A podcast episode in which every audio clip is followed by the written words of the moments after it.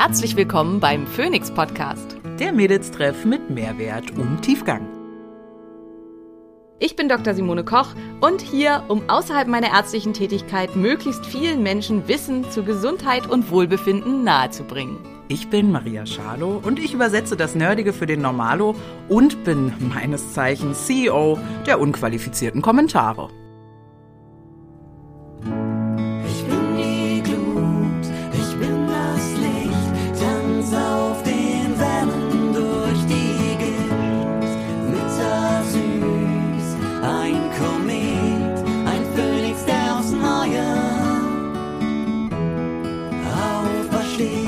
Dieser Podcast dient der reinen Wissensvermittlung.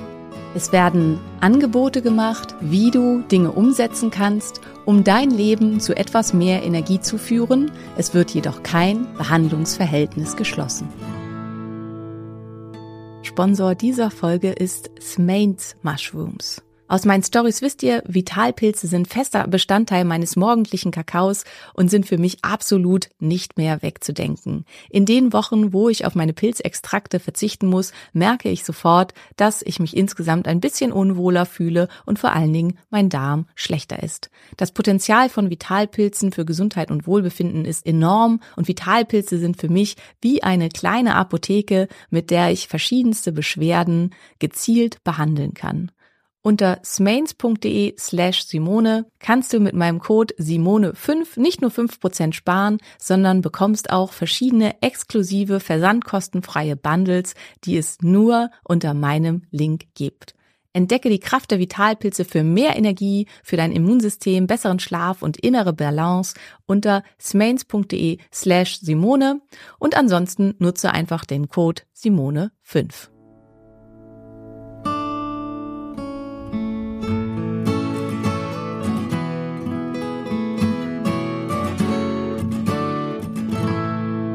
Einen wunderschönen und gesunden Tag in unsere liebe Wissensgemeinde.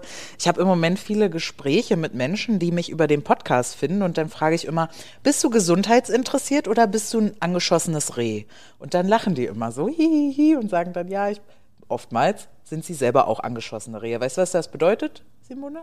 Angeschossenes Na, dass man selber was hat, Betroffen. nehme ich genau, mal an. Genau, genau, dass man halt betroffen ist. Ne? Eine kranke Maus oder ein angeschossenes Reh, kranke Mäuse. Ich frage mich, wer ist denn nur gesundheitsinteressiert, ohne dass er jemals selber irgendwas hatte? Ja, gibt es. Also äh, die Quote ist 1 zu 10 tatsächlich. Okay. Von Menschen, mit denen ich dann irgendwie zu tun habe, die mir dann sagen, nö, ich bin nur, mich, mich interessiert das halt nur. Äh, Mich würde das Okay. auch nicht unbedingt interessieren, wenn ich nicht betroffen wäre. Aber kann ich nachvollziehen. Und wir haben euch wieder gehört, beziehungsweise ähm, es kommt zusammen, dass Simone gerade äh, was wieder ganz spannend findet. Das ist ja immer unser aller Glück, weil wenn Simone was ganz spannend findet, dann dürfen wir das auch spannend finden und dann erzählt sie uns davon. Und äh, das kommt zusammen mit einem Themenwunsch von euch. Und zwar haben wir ja tatsächlich doch den ein oder anderen ähm, auch männlichen Zuhörer. Danke an dich, Schatz, dass du hier bist. Ne? Und ihr habt euch ja gewünscht, dass wir vielleicht mal ein bisschen mehr auch darüber sprechen, wo Simone schon meinte, es ist ja eigentlich nicht so dein Ding, über was zu reden, was dich nicht betrifft oder was uns nicht betrifft. Aber in dem Fall ähm, holen wir euch jetzt mal ab zum Thema Androgene. Ne? Androgene, was ist das denn? Ich habe auch keine Ahnung. Wir werden, also jetzt schon, aber ich hätte keine Ahnung, ja. Ähm, wenn ich nicht äh, damit Probleme gehabt hätte oder immer noch habe. Bei Androgene sag ich immer nur Unterhautpickel. Warum das so ist, kommen wir vielleicht äh, im Laufe des Podcasts noch Was übrigens dazu. ein ganz, ganz kleiner Teil an Problemen mit Androgenen ist, aber egal. ja, aber das ist so das, was mir sofort dazu einfällt. Ne? Äh, und deshalb würde ich mal sagen, Simone, klär uns doch mal bitte überhaupt erstmal auf. Androgene, wer ist das? Wer hat das? Äh, was möchten wir da heute drüber sprechen? Ähm, also Androgene sind die männlichen Geschlechtshormone. Das ist einfach der Überbegriff für die männlichen Geschlechtshormone. Und ähm, also das bekannteste, was was alle kennen, ist das Testosteron. Auch mit dazu gehört aber, also was eher noch alt auch bekannt ist, ist das DHEA, weil das auch für beide Geschlechter relativ ähm, ja eine große Rolle spielt. Dann gehört mit zu den Androgenen das Androstendion, das hat eine relativ geringe androgene Wirkung, ist aber auch mit entscheidend. Ähm, dann gehört zu den Androgenen das ähm, 5-Dehydrotestosteron. Das ist in der Wirkung sehr, sehr viel stärker als Testosteron und ist sozusagen nochmal eine aktivierte Form aus dem Testosteron, was je nachdem, wie man da so hingeht, dann eben auch Probleme verursachen kann, wenn da zu viel von da ist. Ähm, zu wenig macht sowieso immer Probleme. Dann gibt es noch das Epitestosteron. Darüber können wir vielleicht im Rahmen, also irgendwann, wenn wir jetzt hier, wir haben schon festgestellt im Vorgespräch sozusagen, dass wir wahrscheinlich wieder mehr als einen Podcast brauchen zu den Themen. Aber ähm, und dann gibt's noch Androstendion und Androstendiol. Das sind jeweils ähm, Metaboliten, die eine ganz, ganz schwache androgene Wirkung haben und eher Prohormone in Richtung Testosteron sind und partiell am Androgenrezeptor ansetzen können. Aber die kann man zum Teil mit auch ähm, angucken und untersuchen, um eine Idee zu bekommen, welche metabolischen Pathways bei dem Mann, den man untersucht hat, aktiver sind oder nicht aktiver sind und ja, da einfach so ein bisschen schauen kann, wo liegen eventuell Probleme, wo kann ich mit bestimmten Stoffen eingreifen. Ich glaube, jetzt habe ich die wesentlichen Androgene genannt. Insgesamt muss man sagen, Androgenmetabolismus und Androgenstoffwechsel insgesamt und auch die Menge an Androgenen und so weiter sind viel, viel weniger als bei den Östrogenen. Insgesamt ist der männliche Hormonhaushalt deutlich weniger kompliziert als der weibliche und das lassen wir jetzt mal so stehen. Mhm. Ähm, äh, Abweichungen oder quasi Ableitungen dazu, ob das auch für das Gesamtgeschlecht gilt, wollen wir uns jetzt hier mal nicht drauf einlassen. Aber so ist Hat es auf sie jeden nicht Fall. gesagt. Hat sie nicht gesagt. okay. Ja, dann lassen wir uns da nicht weiter drauf ein. Ähm, Möchtest du da so ganz in der Ursuppe anfangen mit so, äh, wie werden Androgene im Körper produziert und wer reguliert das beim Mann und so? Ist es hier auch Gehirn und da die Drüsen Genau, das ist so? Also insgesamt, also wir, ihr kennt das ja vielleicht noch aus den Frauenfolgen, also wir haben halt die Hypothalamus-Hypophysen-Ovarachse und genauso ist es halt beim Mann, das ist die Hypothalamus-Hypophysen- ähm, Hodenachse. Deswegen wird die auch, wenn man über beide spricht, ähm, als HP, also P steht hier für Pituitary, das ist der englische Name für die Hypophyse. Ähm, oder wenn man es auf Deutsch geht, dann ist es HH.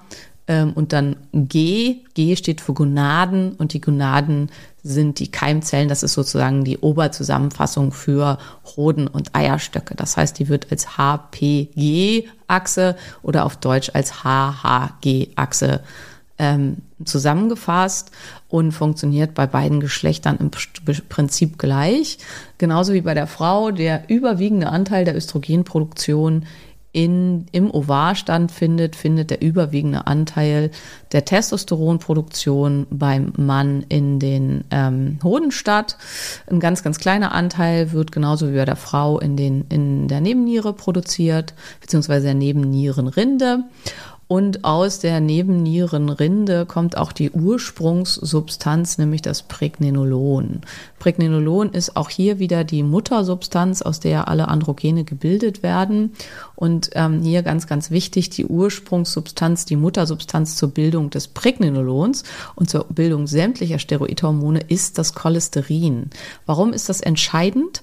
Weil das schon einer der ersten Gründe ist, nach denen man gucken kann, wenn jemand ähm, Low T hat, also zu niedriges Testosteron und hier Probleme hat, dass eventuell, und das ist gar nicht so selten, ähm, nicht genügend Cholesterin da ist. Wir haben immer nur auf der Kette zu viel Cholesterin, böses Cholesterin, Cholesterin macht Arterienverkalkung, Cholesterin macht ähm, Atherosklerose und macht, dass man, das ist das gleiche übrigens, ähm, da macht, dass man frühzeitig an äh, Herz-Kreislauf-Erkrankungen versterben könnte und an ähnlichem.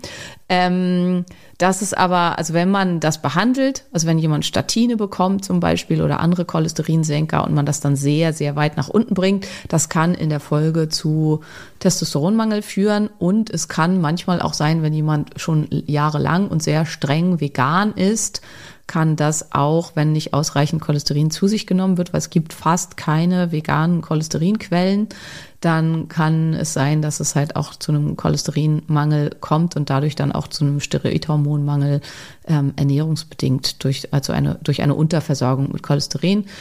Und weil da immer die große Frage ist, ja, was kann man denn da essen, werfe ich das schon mal gleich ein. Also eine Möglichkeit ist ähm, Nahrungsmittel Shea Butter. Also man kann Shea Butter, die kennen viele nur aus Kosmetik. Ich habe die auch als Kosmetik, dass man die so ohne Beistoffe einfach auf die Haut schmieren kann. Funktioniert sehr gut, ist sehr schön, sehr reichhaltig und nachwettend, aber die kann man auch essen. Mit der kann man auch braten und so weiter. Das ist ein gesättigtes, cholesterinhaltiges Fett, was man in der veganen Ernährung verwenden könnte.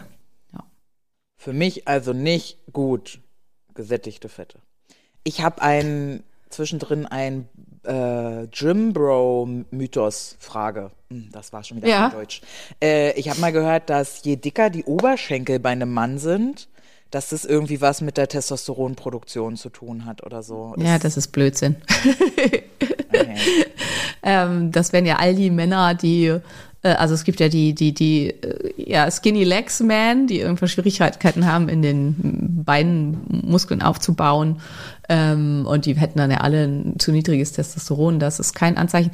Was tatsächlich ein Anzeichen ist, ist die Länge des Ringfingers im Verhältnis zur Länge des ähm, Zeigefingers.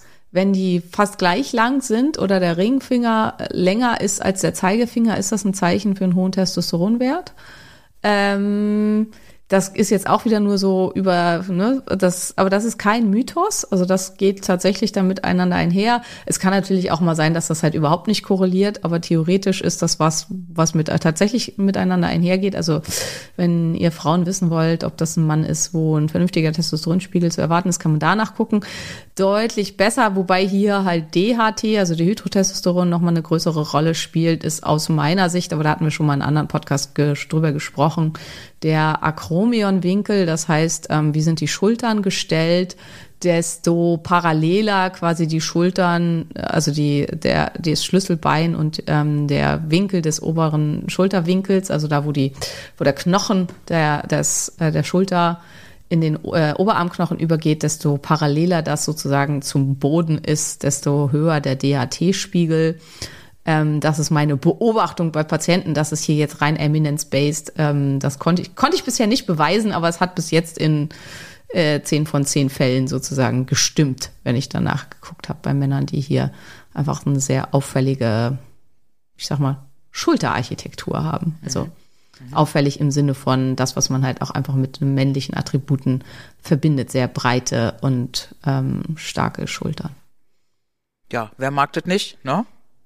Ähm, da fällt mir ein, Menschen, die nicht auf Männer stehen. Okay, also die dann halt Oder nicht. Menschen, die auf andere Arten von Männern stehen. Ich habe mir sagen lassen, Nee, nicht jeder das, mag dann gäb's, dann gäb's keine Insel-Community, Simone. Da müssen Ja. wir, also da könnten wir jetzt, da könnten wir jetzt einen Ausflug machen in die Insel-Richtung. Machen wir Ja, da, nicht. da hat Simone ja eh überhaupt keine Ahnung von, wie wir schon festgestellt Ja, haben. ja. Ich wusste ja bis kurz vor kurzem nicht, dass diese kannte diesen Begriff nicht. Insofern. Ja, insofern, Äh, das ist schon, das ist ein Ding. Und die, die behaupten, nee, also ich reagiere da gar nicht drauf. Nee, klar, drei Millionen Biolo drei Millionen Jahre hier Evolution und äh, Prägung auf bestimmte Dinge haben bei dir nicht funktioniert. Nee, okay, alles klar, wissen wir Bescheid. Okay, äh, weiter geht's im Text, Androgene. Ähm, wir haben jetzt also festgestellt, wie das funktioniert und wo das herkommt. Und es gibt verschiedene Gruppen, hast du schon erzählt. Ähm, Was ja jetzt wahrscheinlich für viele interessant ist, ist ja äh, alles rund um Potenz, Fruchtbarkeit und so. Ist das auch das, was du gerade, womit du gerade recherchiert hast? Oder was hast du da im Stoffwechsel gerade Spannendes herausgefunden? Nee, ich habe einfach den, also ich habe den Androgenmetabolismus nochmal für mich durchgearbeitet, weil ich da ein Kapitel in meinem Buch zu schreiben darf.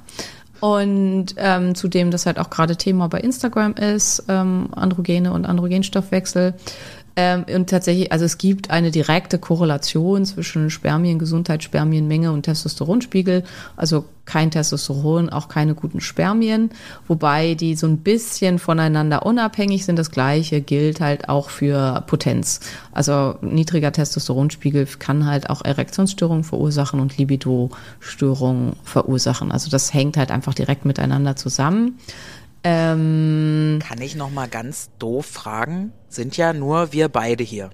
Ja? ja, Ist hören uns ja keine 12.000 andere Menschen zu. Genau. ist Potenz nur, ob er hart wird? Ja. Oder, ach, okay. Nicht wie oft Also nicht nur, ob er hart wird, doch auch wie, aber wie oft Potenz ist, wird er hart, wie, wie lang ist die Refraktärphase, also wie lang ist zwischen Ejakulation und erneuter Erektionsmöglichkeit die Phase Wie heißt und die Phase? wie oft Refrakt Refraktärphase. Refraktär. Das klingt, als hättest du was gebrochen und ist wieder zusammengewachsen und war so richtig So in etwa, ja, genau. Nur, dass es nicht gebrochen ist. Und ähm, dann ist noch, wie oft am Tag quasi kann ejakuliert werden. Mhm. Das ist alles Potenz. Was ist denn da ein guter Wert? Ja, das ist eine gute Frage. Was ist da ein guter Wert? Gibt das es ist keine halt, also ich- Studien zu? In vielen Gesprächen mit Männern durfte ich feststellen, dass Männer da nicht drüber reden, ungern und auch nicht ehrlich. Aber da und muss es doch also Studien es- zu geben, was gesund ist, oder? Also ein, gesund, ein gesundes Mittel oder so? Na, also normal keiner ist, doch, das wurde bestimmt untersucht, aber das weiß ich ehrlich gesagt nicht. Ah, ja. Also bei, bei jungen Männern ist die Refraktärphase halt irgendwo zwischen zehn Minuten und ähm, so einer Stunde. Also über eine Stunde ist halt schon lang.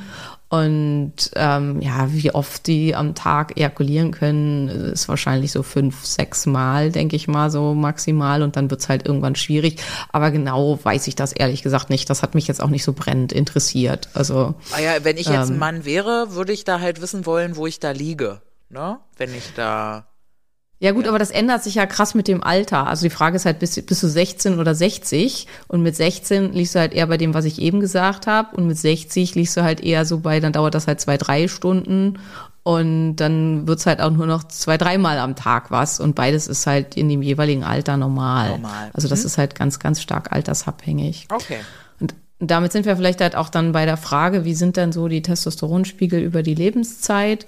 Es gibt einen ersten relativ hohen Testosteronpeak so mit sieben, acht Jahren. Das wird auch oft so in Korrelation gebracht mit ähm, einer Phase, wo Jungs oft dann sehr wild und sehr ähm, autonomiestrebend sind und ähm, böse Zungen sagen dann bockig. Ähm, das ist so eine erste Phase, wo der Testosteronspiegel massiv ansteigt, um danach dann wieder auf, ja, nicht nahe Null, aber schon, also sehr, sehr niedrig zurückzugehen. Das ist so das erste, also da, das, ähm, wenn das bis dahin nicht passiert ist, dann geht der Hoden äh, abschließend in den Hodensack und es finden halt erste Prozesse im männlichen Körper statt. Ähm, und in Utero, also da hat man auch schon ein bisschen erhöhte Testosteronspiegel, weil ja festgelegt werden muss, soll ein Junge werden. Und ähm, dann muss der Androgenrezeptor vernünftig funktionieren. Es gibt auch eine genetische Erkrankung, die ähm, ähm, testikuläre Femini Feminisierung.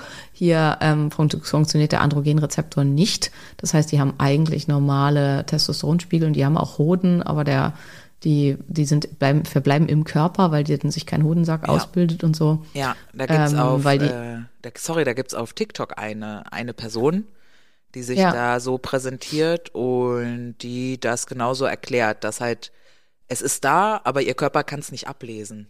Genau, kannst und nicht ablesen und sieht sie, die, die Person nicht männlich aus, genau. Sie, genau, die sieht aus wie eine Frau. Also die sehen meistens auch aus wie sehr, also Frauen, die, wie sagst du immer, einem normschönen Normschön. Ideal entsprechen. Ja, tatsächlich. Also das sind meistens sehr große Frauen mit ganz geringer Körperbehaarung, haben meistens auch keine sekundäre Behaarung, also keine ähm, Haare unter den Achseln und ähm, ähm, und haben kleine aber schöne, feste Brüste und sind, ja, sind sehr groß gewachsen, also so Modeltypen, so ein bisschen und sehr feingliedrig, ähm, aber sind halt eben genetisch Männer.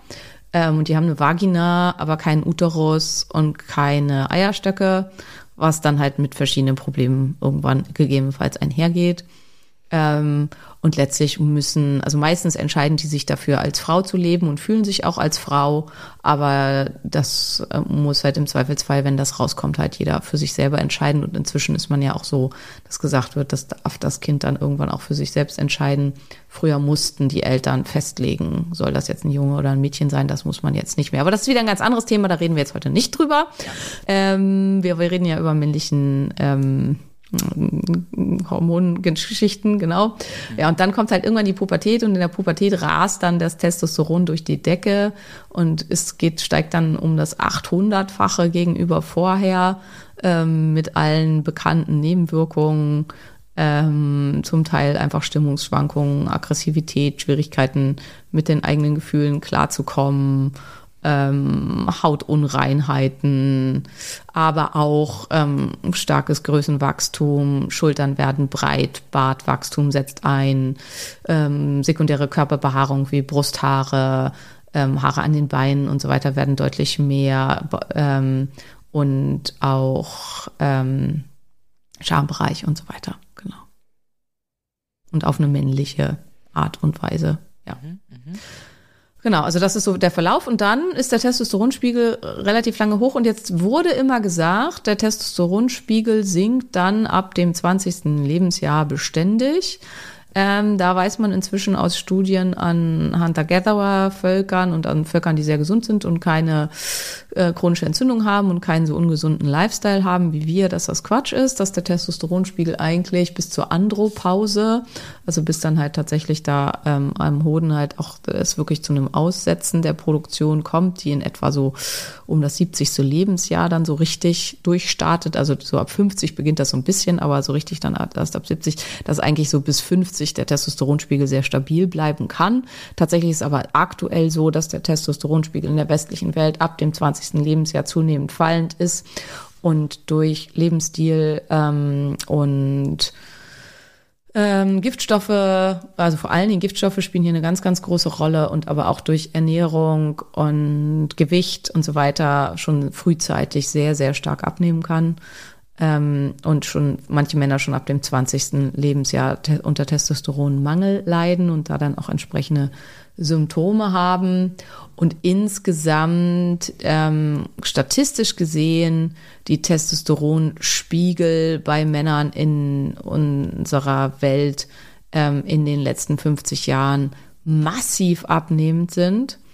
Ähm, wahrscheinlich vor allen Dingen bedingt durch Umweltfaktoren.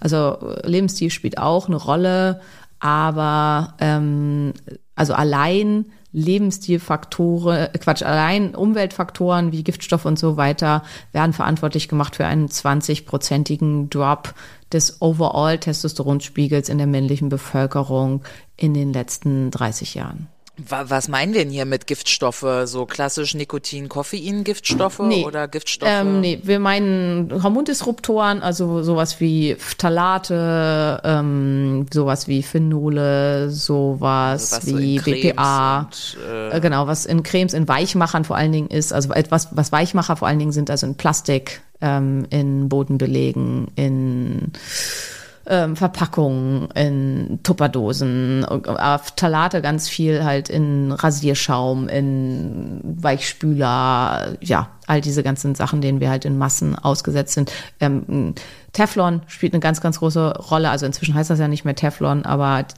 die entsprechenden Stoffe in Pfannenbeschichtungen und so, die sind für Männer katastrophal. Ähm, hier läuft, glaube ich, immer noch eine Massenklage in den USA an einer Stelle, wo das hergestellt wurde, wo man halt als erstes an dem Vieh, was hier lebte, halt massiv ein Bild festgestellt hat, wo der Hoden nicht in den Hodensack absackt und es zu Infertilitäten und so weiter bei den männlichen Nachkommen kam. Und dann hat man dann geguckt, wie sieht das denn aus bei den Jungs in der Umgebung, bei den Menschen, die hier leben und hat festgestellt, dass dieses Syndrom auch bei den Menschen hier in massiv vermehrter Weise auftritt. Und da läuft eine Massenklage gegen die Firma, die diese Stoffe in dieser Gegend ins Abwasser abgeleitet hat.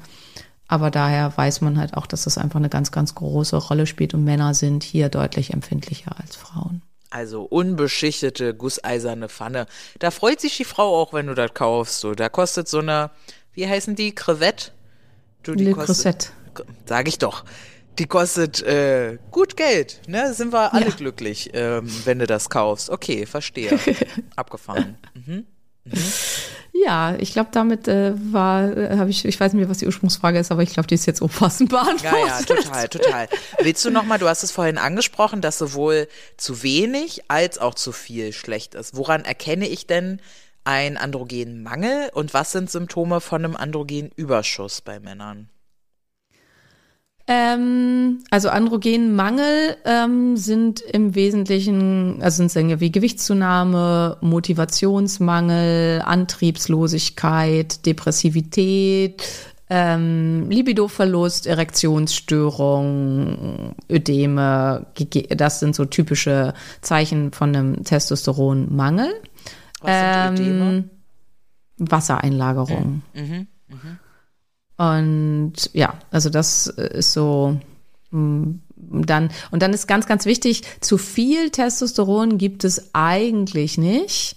Also da ist immer ganz wichtig, wenn der Testosteronspiegel zu hoch ist, also worauf wonach man immer gucken muss, ist ein Hodentumor, also weil das ist so das was halt im schlimmsten Fall ähm, sein könnte als Ursache von einem Testosteronüberschuss. Das heißt, wenn jemand viel zu hohes Testosteron hat, dann muss man den zum Urologen schicken und halt klären, ist da was am Hoden.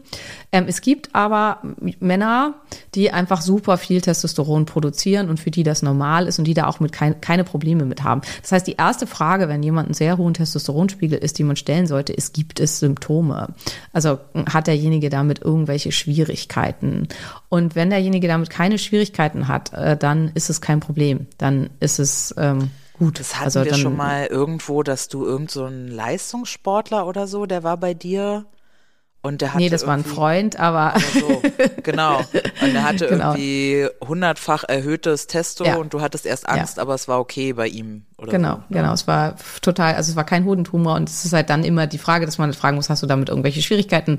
Leidest du unter vermehrt äh, Aggr- Aggressivität oder ähm, irgendwie sowas in der Richtung und oder einem nicht erträglichen, nicht erträglichen Libido, die irgendwie sich auch negativ auf dein Umfeld auswirkt oder irgendwie sowas in der Richtung, wenn das alles gut ist. Und für die meisten ist alles gut, weil das ist halt eben immer, das ist ja, hatten wir auch bei den Frauengeschichten schon so, wir sind adaptiert an die Dinge, die für unseren Körper immer normal waren. Also es gibt halt eben High Hormone Types. Ähm, und es gibt Low-Hormone-Types. Und deswegen ist immer ganz, ganz wichtig, woher komme ich denn? Also was ist das, worin ran ich adaptiert bin? Und wie ähm, fühle ich mich damit? Und ähm, ja, also deswegen ist das Erste, wonach man halt gucken sollte, ähm, wie habe ich irgendwelche Beschwerden? Geht es mir irgendwie schlecht damit? Aber da, was es tatsächlich zu viel gibt, ist eben zu viel DHT, also Dihydrotestosteron. Und das fügt dann zu dir von den von dir gleich am Anfang eingefügten Unterhautpickel. Unterhautpickel, genau. Also unreine Haut, vor allen Dingen im Bereich des Rückens, aber auch im Gesicht ähm, können Zeichen von zu hohem DHT sein. Ähm, manchmal dann auch so furunkelartig so am Po und äh, manchmal auch an den Oberschenkeln. Also es ist unangenehm. Das gibt es bei männlich und weiblich. Dann kann es bei Männern zu einer Prostatavergrößerung führen und erhöht das, Risi er erhöht das Risiko für Prostatakrebs. Und es kann zu männlich äh, männlichem Haarausfall, also Male Pattern ähm, Baldness, also das äh, männliches, nee, im, männlichen Muster, also Geheimratsecken, Tonsur obendrauf und dann irgendwann verschwimmt das miteinander und dann sind die Haare alle weg, ähm, führen. Allerdings nur, und das ist jetzt hier wichtig, also jeweils für das eine oder das andere, wenn man dafür eine Rezeptoransprechbarkeit hat.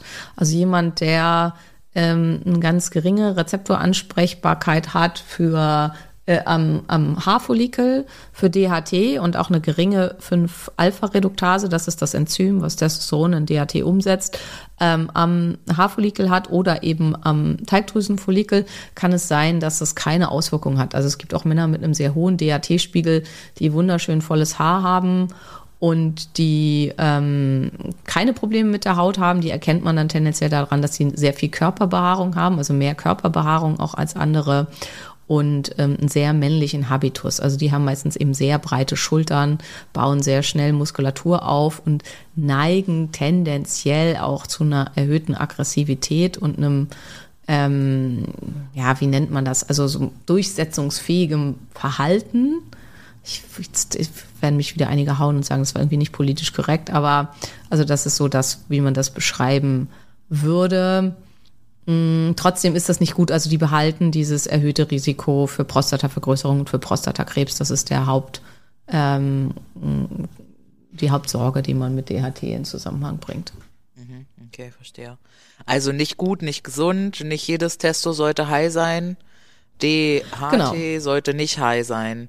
Wenn sich jetzt unsere Zuhörerschaft angesprochen fühlt, weil Unterhautpickel und keine Ahnung alles so zutrifft, ähm, oder eben äh, tendenziell gutes Hautbild, aber eben super behaart, super breit und auch schnell bei 180. So würde ich es jetzt mal einfach zusammenfassen. ja, diese zwei Gruppen scheint es zu geben.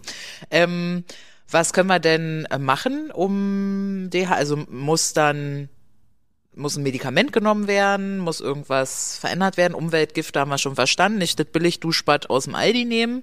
Ja, wobei jetzt mixst du hier wieder alles zusammen. Ach so. Also äh, äh, So kam es das- bei mir.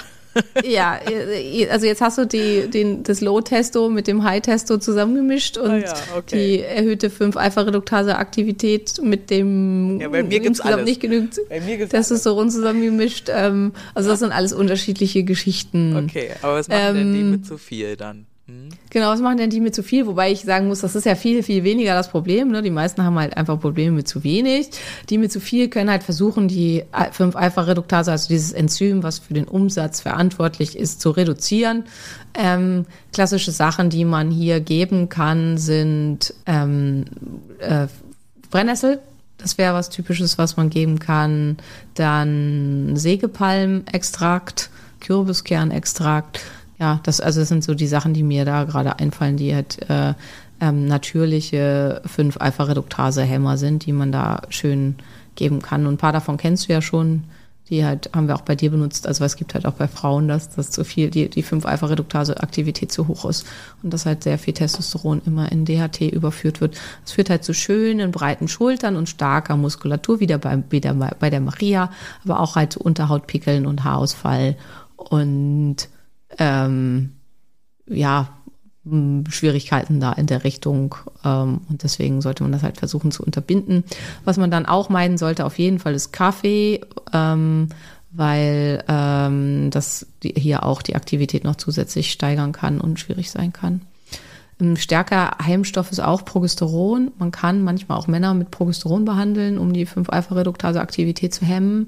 Ähm, wird zum Teil auch gemacht, vor allen Dingen bei Prostatavergrößerung. Das kann wiederum dann aber mh, Stimmungsschwankungen, Weinerlichkeit und manchmal Libido-Störungen ähm, verursachen. Da muss man einfach gucken. In unserem Leben, ne? Willkommen in unserem Frauen, Leben, genau, ja. liebe Männer, willkommen. Ja. Ähm, da muss man einfach gucken, wie toleriert der Mann das und ist das für ihn okay.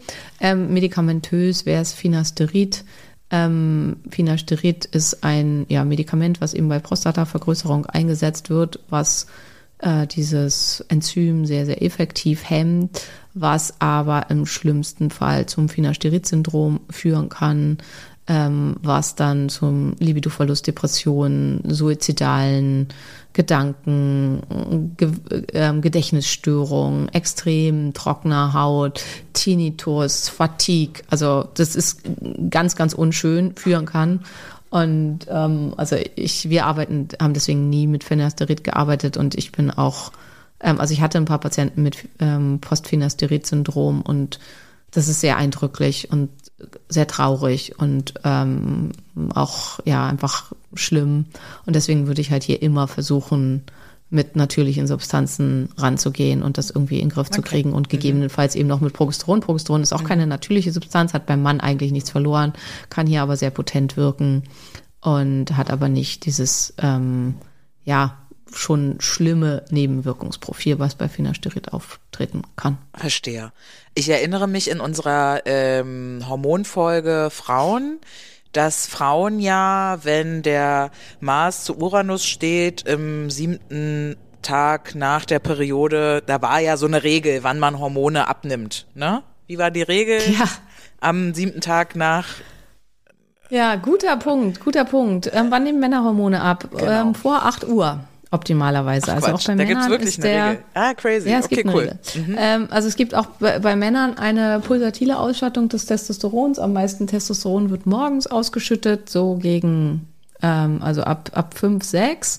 Ähm, Wer als Frau das kennt, wenn man im Löffelchenstellung ähm, schläft oder so, jetzt, äh, sorry, äh, wenn das jetzt explicit Inhalt ist, aber wenn man das Gefühl hat, einem rammt jemand so einen harten Stock von hinten in den Rücken, das liegt daran, dass der Testosteronspiegel so ab fünf halt wahnsinnig nach oben geht. Und das liegt daran, die dass sobald der halbwegs sind. wach ist, wird ihm wieder klar, was für eine großartige Göttin da neben ihm liegt. Ja, das ist für immer meine Geschichte. Der ist da noch erzähle. nicht wach Doch, um die auf Zeit. jeden Fall. Simone, das ist der Grund, ja, weil kaum hat er das Bewusstsein wiedererlangt, durchströmt ihn einfach die pure Leidenschaft für mich, ja.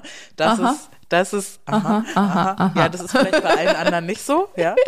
Mir ist das so, ja, das ist definitiv. Nee, das hattest, hattest du ja auch schon mal gesagt, dass wer da Probleme hat, wer da nicht morgens, ähm, diese Morgenlatte hat, dass das gesundheitlich auch tatsächlich gar nicht so gut ist, ne? Oder dass Genau, es irgendwie, ja, ja. Mhm, genau. Wenn es da nichts passiert, dann kann das ein Zeichen für ein Low T sein oder dass sonst irgendwas da nicht in Ordnung ist. Kann auch ein Zeichen für Durchblutungsstörungen im Penis sein und so weiter. Also insgesamt ist die Menge der nächtlichen Erektionen auch mit ein Prädiktor oder für, für das biologische Alter und für die Gesamtgesundheit des Mannes. Gibt so lustige Geräte, mit denen man das messen kann. Ich wollte gerade fragen, wie misst man das denn? ja, äh, das misst man mit so einem Penimeter. Das wird, wird dann, da werden zwei so Ringe um den Penis gelegt und dann, ja, wird es halt, macht man es an den Oberschenkel und schläft dann da nachts mit und dann, wenn der Penis halt dann hart und groß wird, dann misst das Ding das und dann kann man morgens ablesen, gibt das so eine Kurve, wo man ablesen kann, wie oft ist das passiert.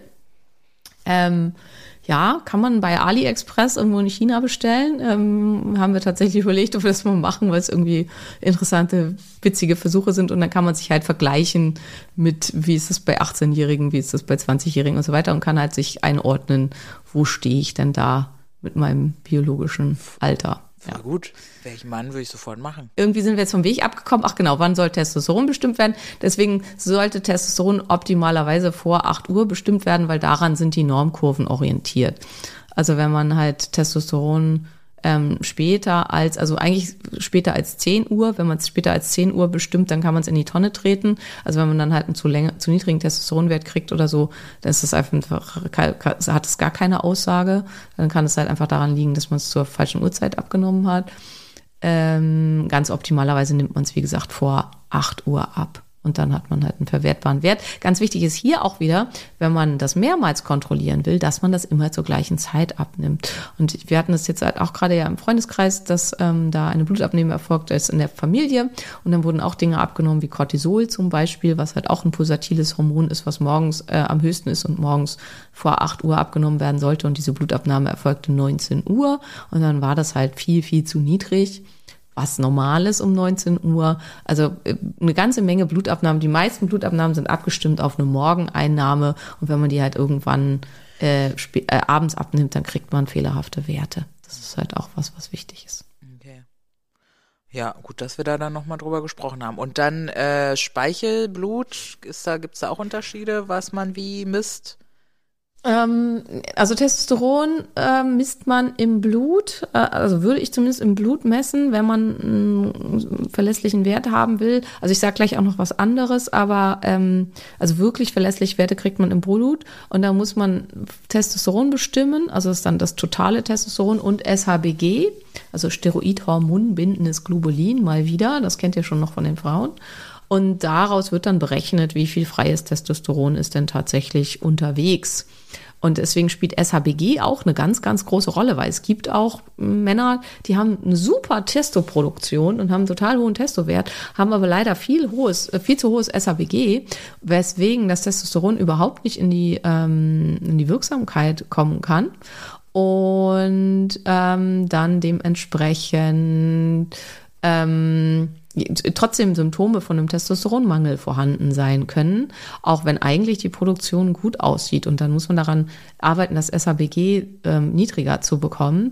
Das ist halt auch das Problem, weil alternativ kann man zum Beispiel messen im Urin. Ähm, also da kann man alle Androgene dann messen.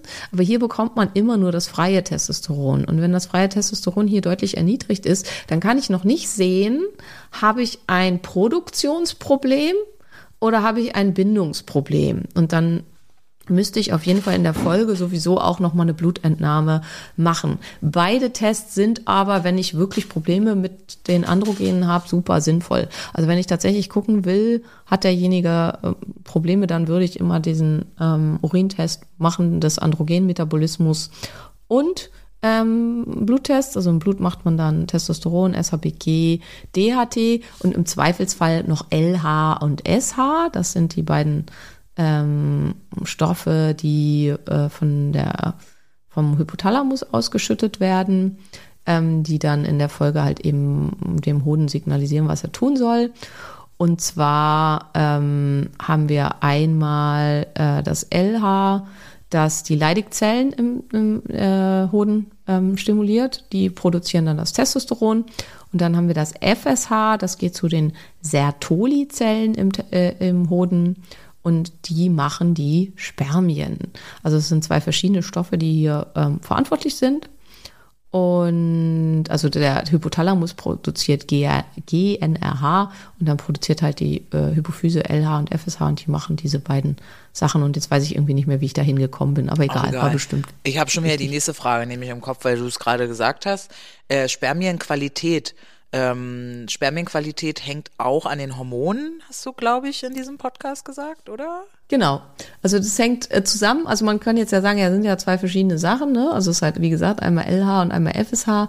Aber meistens läuft das zusammen. Also wenn das eine schlecht ist, ist auch das andere schlecht. Ähm, das heißt, wer einen niedrigen Testosteronspiegel hat, hat meistens auch schlechte Spermien.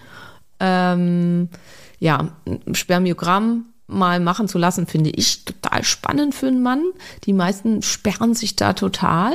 Also die wollen das nicht wissen, dass ihre Schwimmer nicht okay sind. Also ich habe das oft selbst bei Frauen, wenn da Kinderwunsch besteht, dass ich echt lange darum kämpfen muss. Also der Mann ist total einverstanden damit, dass an seiner Frau herumgedoktert wird noch und nöcher und das und das und das äh, an Hormonen gegeben wird. Aber wenn man dann kommt und sagt, ja, ich möchte ein Spermiogramm sehen, dann zieren sie sich echt oft monatelang. Was halt total blöd ist, weil ähm, also der Mann ist halt immerhin 50 Prozent von der Nummer. Und ähm, 30 Prozent aller ähm, schwierigen Kinderwunschgeschichten sind Male Factor und nur etwa 20 bis 25 Prozent sind Female Factor und der ganze Rest ist Couple Factor. Also das am allermeiste ist, dass das Paar einfach nicht kompatibel ist. Ähm, aber eben 30 Prozent ist es rein auf der männlichen Seite. Und deswegen macht das halt absolut Sinn, mal ein Spermiogramm zu machen und zu gucken, was machen denn meine Schwimmerchen so? Ähm, sehen die gesund aus? Ähm, haben die eine gute Form? Ähm, sind die wohl geformt? Können die vernünftig schnell schwimmen? Und sind das genug? Das sind die Sachen, nach denen geguckt wird. Also einmal nach Volumen, also wie viel Sperma ist insgesamt da? Wie viel Spermien sind in dem Sperma? Wie können die sich bewegen? Und wie sind die geformt? Das sind die Sachen, die angeguckt werden. Ähm, genau. Und also wenn man das machen will, das macht ein Androloge. Das können, manchmal sind das Urologen, manchmal sind das ähm, Gynäkologen, die das machen. Ähm, Andrologie ist eine zusätzliche Qualifikation, die man erwerben kann, wenn man eine der anderen Fachrichtungen hat. Ähm, und man muss zwei bis drei Tage vorher, darf man nicht ejakulieren. Und dann soll man optimalerweise da vor Ort in der Praxis ejakulieren, in das Becherchen. Ähm, eine zweite Möglichkeit ist, dass man einfach, äh, dass man ein Kondom mitbringt, wo Spermien drin sind. Aber das ist halt oft, also es kann halt alles mögliche schiefgehen während des Transports. Also es muss halt super schnell dann in, zur Untersuchung da sein. Und es muss die richtige Temperatur haben und so weiter. Deswegen ist es eigentlich besser. Es wird halt direkt im Untersuchungszentrum gesammelt und ja, dann da untersucht. Können wir noch äh, ein bisschen eingehen auf so externe Faktoren? Ich weiß, wir hatten das in anderen Podcasts schon, aber ich erinnere mich zum Beispiel an das Handy in der Hosentasche, was die Spermienqualität massiv einschränkt. Genau, also was kann alles die Spermienqualität einschränken? Also das häufigste tatsächlich sind Varikozelen. Das ist dann so eine, wie eine Krampfader im Hoden, die ist ziemlich häufig. Ähm, 20 Prozent aller Männer haben eine Varikozele, aber 40 Prozent aller infertilen Männer haben eine Varikozele. Das heißt, ähm, also ist ein, äh, das, das macht dann den Hoden wärmer und Hoden zu warm, immer zu warm ist nicht gut für die Spermienproduktion. Kann man die ziehen, die Krampfader? Ist das eine, die Ja, die wird dann entfernt und fertig. Ist kein schlimmer Eingriff. Also ich hatte mal einen Freund, der hatte eine und dann habe ich gesagt, dass, weil, ne, das ist immer schlecht, wenn man mit einer Medizinstudentin zusammen ist. Habe ich gesagt, das darf nicht so sein, das gehört da nicht hin, das muss weg. Und dann hat er das operieren lassen und das war ganz kleiner Eingriff, war überhaupt nicht schlimm. Wird, glaube ich, sogar ein lokaler gemacht und dann war das in Ordnung. Ja. ja. Stell ich mir Ähm, lustig vor, wenn deine Freundin Medizinstudentin ist und dann und dann sagt die so, ah, kann, kann, kann ich mal deinen Hoden angucken? Da ist, warte mal.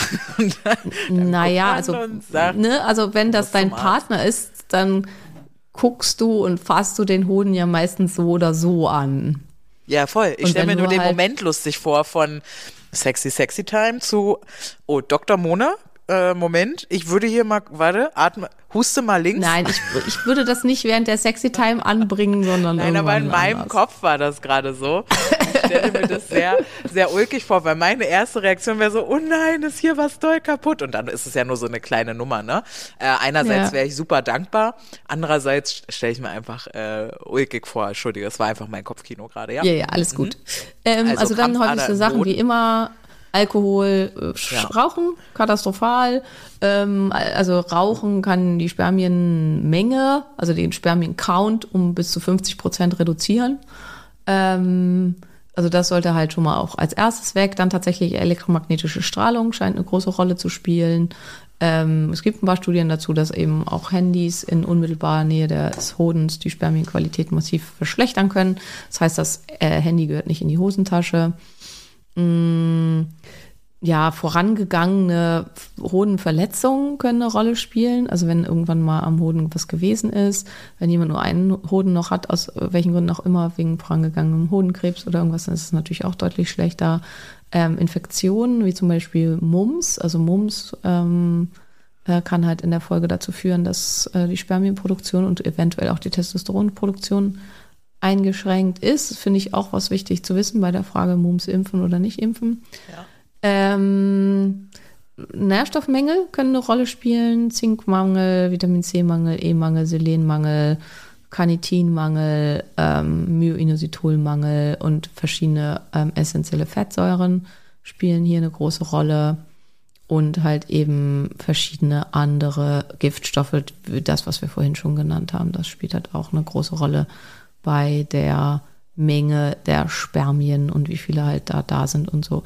Wie gesagt, also insgesamt ähm, gab es halt 52-prozentige Verminderung der Spermien Gesamtmenge in den, in den letzten 40 Jahren 49 Prozent weniger Spermien, also weniger Einzelspermien in dem Ganzen ähm, in den letzten 40 Jahren. Und die Studie ging bis 2011. Inzwischen sind wir ja schon bei 2024. Das heißt, es kann sein, dass es halt noch mal wesentlich schlechter geworden ist. Und ähm, ein weiterer Grund ist Übergewicht und Insulinresistenz. Übergewicht und Insulinresistenz wirkt sich beides auch super schlecht aus, also sowohl auf die Testosteron als auch auf die Spermienproduktion. Ja. Und da könnt ihr jetzt nochmal in unsere Insulinresistenzfolge hören, wo ihr dann hören werdet, dass 33 Prozent in etwa der westlichen Bevölkerung insulinresistent sind. Und dann haben wir halt schon einen sehr, sehr großen Wert, was hier eine Rolle spielt. Und zudem sind bei den Männern, ich glaube, es waren 56 Prozent der deutschen Männer sind übergewichtig.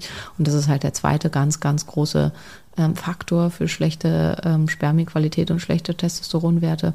Und dann haben wir schon die beiden wichtigsten Faktoren in dem Ganzen. Ja, und auch hier wieder Übergewicht, äh, obwohl doch Übergewicht bedeutet auch zu schwer, aber geht ja wahrscheinlich bei Männern auch um zu viel Fett, oder? Es geht um zu viel Fett. Es geht nicht um Und zu Männer- schwer. Also wenn das Muskeln sind, no problem at Genau. all. Und Also, Männer sind halt ja auch viel schneller zu fett, weil ein gesunder Körperfettanteil bei Männern Dr. Mone 12 Prozent oder ist das schon zu niedriger fett? sogar und Niedriger 10, sogar. Guck 10. mal. Unter 10, ja? Welcher Mann, das ist, das ist Sixpack sichtbar oder nicht? Unter 10? Ja, das ist Sixpack sichtbar. Ja, komm. Na, also dann ist kein Wunder, dass 56 Prozent der Männer äh, zu fett sind, weil Ja, aber das ist nicht, Ja. das ist, diese 56 Prozent sind wirklich BMI im übergewichtigen Bereich. Ach so. Das ist nicht, ist keine Angabe von von, 14 also so. hier wird kein funktioneller, äh, Ja, ja, okay, okay. Äh, kein funktionell medizinischer Wert angenommen. Und Ja. das wurde ja auch letztes Mal, als ich das gesagt habe, böse angefeindet und dass das ja so einen Druck auf die Männer ausübt und das schafft ja heute keiner mehr und so. Das ist alles gut, das ist alles unbenommen. Darum geht es mir überhaupt nicht, sondern es geht einfach darum, wofür ist der Mann eigentlich gemacht? Und der Mann ist eigentlich gemacht für so einen niedrigen Körperfettanteil und ähm, ist halt eigentlich dafür gemacht, dass, also das produziert die optimale hormonelle Lage. Dass das super schwierig ist und so, das ist halt genauso wie, ähm, ja, haben wir alle eine, weiß nicht, Taille von irgendwie 60 und so? Nee, haben wir auch nicht, aber ne, ist halt, ähm, ist ja. eine Taille von 60 medizinisch relevant? Nein, überhaupt nicht. Ja, aber ich meine, es ist halt Aber- einfach schwierig, sich. Also Ja, es wird dann Nee, halt, es ist also ja, weil du Es hast ist gesagt, halt- Six- Sixpack sichtbar und dann haben die Leute mir halt alle geschrieben, dass es eine Frechheit ist, weil ein sichtbares Sixpack hat ja keiner mehr und das wäre halt so ein hoher visueller Anspruch und darum geht's halt War gar nicht. Frage, ob's, ob das dann sichtbar ist bei unter 10. Es geht ja nicht darum, dass Ja, das ist Sixpack es. sichtbar ist. es geht, ja, eben. Aber es geht darum, dass Also wenn man es anspannt, ne, das ist halt auch, ne, also hat der Mann was gegessen und steht irgendwie gerade einfach so herum, Meine Fresse, es geht doch nicht um Six.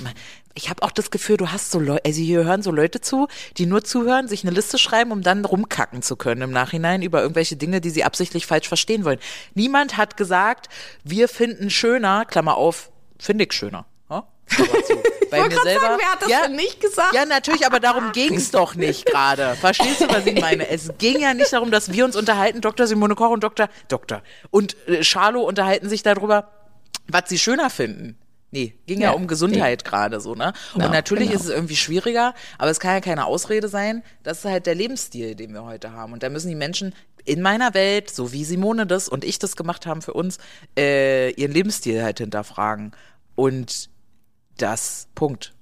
So. Ja, und das muss man halt, wie, wie gesagt, also das muss man halt wirklich ganz erheblich hinterfragen bei Problemen sowohl mit dem Testosteronspiegel als auch mit dem ähm, mit der Spermienqualität, dass man halt guckt, okay, was kann ich lebensstiltechnisch dran verändern und was kann ich da verbessern, weil man kann, wie gesagt, erheblich ähm, Dinge verbessern und kann halt erheblich dafür sorgen, dass ähm, die Spermienqualität besser wird.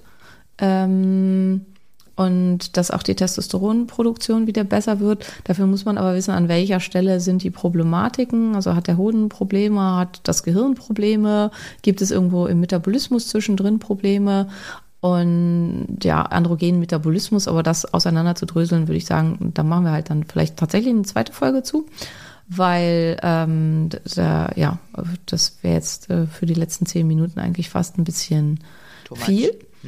Ähm, aber prinzipiell da ja total spannend. Ähm, was noch wichtig wäre, wenn man im Urin testet, was ich halt, also weil wir jetzt über Tests und so gesprochen haben, gar nicht so selten ist die UGT-Mutation. Ähm, das, die steht für eine Mutation in der äh, UDP-Glucuronyltransferase. Ähm, also das T kommt von der Transferase. Und da werden jetzt ganz viele sagen, was? Ähm, und das ist aber, im Englischen heißt es Morbus Gilbert und im Deutschen heißt es Morbus Meulengracht. Hier wollten sich zwei unterschiedliche weiße Männer verewigen und konnten sich nicht einigen, wer es denn nur gefunden hat. Und deswegen heißt es auf verschiedenen ähm, Plätzen der Erde anders. Und das ist diese Erkrankung, wo man, wenn man Stress hat, gelb wird. Also sowohl gelbe Augen kriegt, als auch am Körper gelb wird, weil der Körper, wenn er Stress hat, Bilirubin schlechter abbauen kann. Ähm, da haben wir noch im Studium gelernt, das sei das einzige Symptom und das ist relativ egal. Inzwischen weiß man, dass die Erkrankung macht eine ganze Menge Symptome und kann dann halt auch dadurch dann in der Folge zu Fatigue führen, kann massive Bauchschmerzen verursachen. Also Erkrankung, ist halt eine genetische Mutation, aber kann massive Bauchschmerzen, Bauchkrämpfe verursachen und führt unter anderem dazu, ähm, dass Testosteron anders abgebaut wird als bei anderen. Und dann wird das Testosteron in diesem Urintest, weil die messen ja nur die Metaboliten. Ne? Testosteron kannst du nicht direkt im Urin messen, sondern wir gucken uns die Metaboliten an und dann rechnen wir das hoch. Wie viel Testosteron hat der Mann wahrscheinlich? Und diese Metaboliten, die normalerweise ausgeschieden werden, die produzieren die Männer dann nicht mehr. Also die produzieren kein Androstanediol. Das tun sie nicht mehr. Und ähm, deswegen äh, kann man das dann im Urintest nicht nachweisen. Und dann sieht das aus, als ob die krassen Testosteronmangel haben. Deswegen ist ganz, ganz wichtig, wenn du jetzt männlich bist da draußen und du lern, rennst jetzt los und machst so einen Trockenurin- oder Frischurintest und da kommt raus, Testosteron ist unterirdisch. Eigentlich dachtest du aber vorher, du seist total gesund und warst irgendwie nur interessiert, ob dieser Folge und hast überhaupt keine Symptome von Low-T, dann mach auf jeden Fall nochmal eine Blutuntersuchung, weil es könnte sein, dass du eine UGT-Mutation hast und dass du halt ähm, über einen anderen Weg Testosteron abbaust ähm, und ansonsten aber ganz normale Testosteronspiegel hast. Spannend. Ja, Ja. fand ich auch spannend. Grundsätzlich äh, brauchen wir aber wahrscheinlich nicht wie bei Frauen. Also obwohl doch, bei Männern gibt's ja auch Hormonersatztherapie, ne? Das Ja. gibt's ja auch relativ viel Ja. sogar. Ähm, Ich kenne das aus der Bodybuilding-Szene, dass viele ja dann eben mit dem sinkenden natürlichen Testosteronspiegel versuchen, mit Substanzen dann wieder auf den Spiegel von davor sozusagen zu kommen. Genau. Das meistens so irgendwie ab Mitte, Ende 30 oder sowas tatsächlich sogar. Äh, spätestens kenne ich das von irgendwelchen Unternehmern, die halt mit 60 eben noch mithalten wollen ähm, und da Ja. dann ähm, substituieren. Das ist wahrscheinlich auch was, was man einfach mit der behandelnden Person absprechen kann, oder? Wo dann auch jeder Ja, auf jeden Fall. Aber da würde ich auch sagen, das Team wäre vielleicht in eine zweite Folge, ähm, dass wir einfach drüber sprechen, was gibt's für Behandlungsoptionen für Low T, also für zu, ringes, zu geringes Testosteron. Ähm, wie unterschiedlich sind die Behandlungsmöglichkeiten, je nachdem, ob der Hoden noch kann oder nicht kann, sprich wie alt derjenige ist. Also für einen jungen Mann, der ähm, auf- aufgrund von Stress und hohem Prolaktinspiegel ähm, zu wenig Testosteron produziert, den würde man ganz anders behandeln als einen alten Mann, wo der Hoden einfach schon ein bisschen lahm ist und nicht mehr so gut kann. Ähm, dann ist ein zweiter Punkt, ähm, ist eigentlich die Testosteronproduktion völlig in Ordnung, aber drückt der Mann alles Testosteron immer in Östrogen? Also es kann halt auch, also alle Symptome, die ich am Anfang genannt habe, von zu wenig Testosteron können auch ein Symptom sein von zu viel Prolaktin oder zu viel Östrogen beim Mann. Und deswegen muss man halt auch gucken, ist hier der Grund der Beschwerden. Also habe ich eigentlich einen Prolaktinüberschuss oder einen Östrogenüberschuss. Und dann müsste man, also weil Testosteron wird in der Folge in Östrogene umgewandelt ähm, und dann werden die Östrogene ausgeschieden. Und normalerweise soll das ganz, ganz schnell gehen, sodass die Östrogene gar keine Chance haben, irgendwie noch äh, zu wirken und dann wird es halt vollständig ausgeschieden. Und ähm, wenn die aber länger in die Wirkung kommen und wenn ich eine vermehrte Aromataseaktivität habe, hier ist auch wieder der wichtigste Faktor, warum das so ist, ist zu viel Fettgewebe. Also wenn man zu dick ist und eine Insulinresistenz hat, dann kommt es zu einer vermehrten Aromataseaktivität. Und dann wird halt zu viel Testosteron in Östrogen umgewandelt und in Östrogene umgewandelt, verschiedene Östrogene. Und hier ist dann auch wieder das, was ihr aus dem mm, Sachen mit, den, mit dem Östrogenmetabolismus kennt. Das, was für die Frau gilt, gilt gleichfalls beim Mann.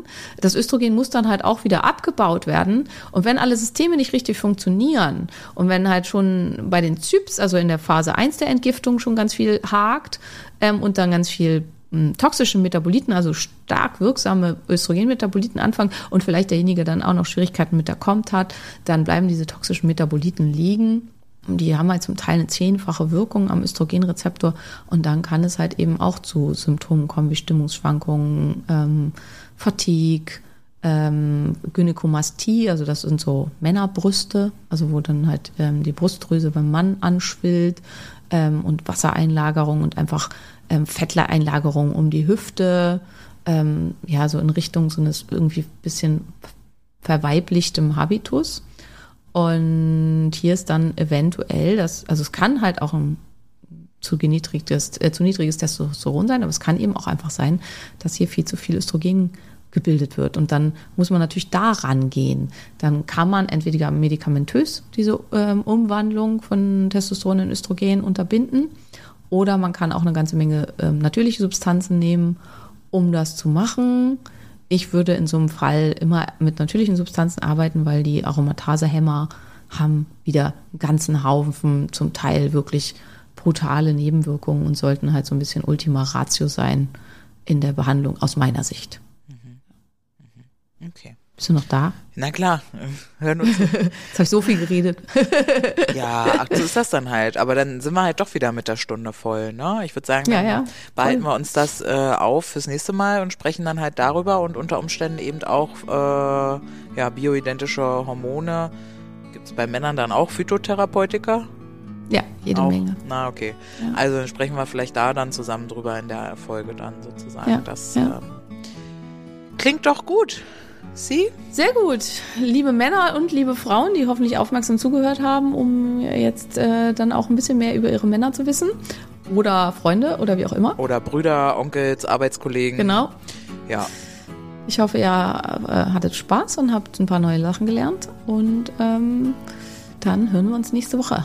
Euch alles Gute und nächste Woche bin ich dann hoffentlich auch ohne Irre, Irre und äh, in voller Stimmqualität wieder da. Du meinst Husten? Dann. Ja. Tschüss. Tschüss.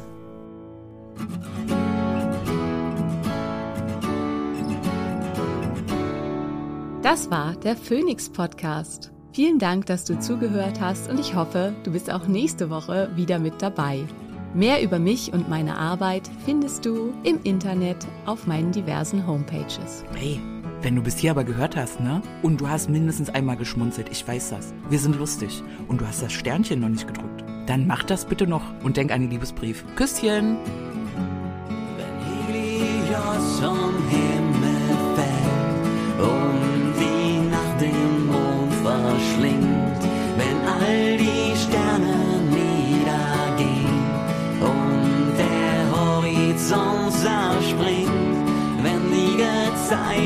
Gezeiten schwinden und das Meer zu Salz erstarrt, wenn der letzte Tag naht. Ein Funke, eine Glut, das Feuer, ein Inferno, Lichterloh, im Dunkeln lächst das Ungeheuer. Der Tod, das Nichts, das Nirgendwo, erhebe dich, erring den Sieg. Tod geglaubt und aus der Asche spreiz deine Schwingen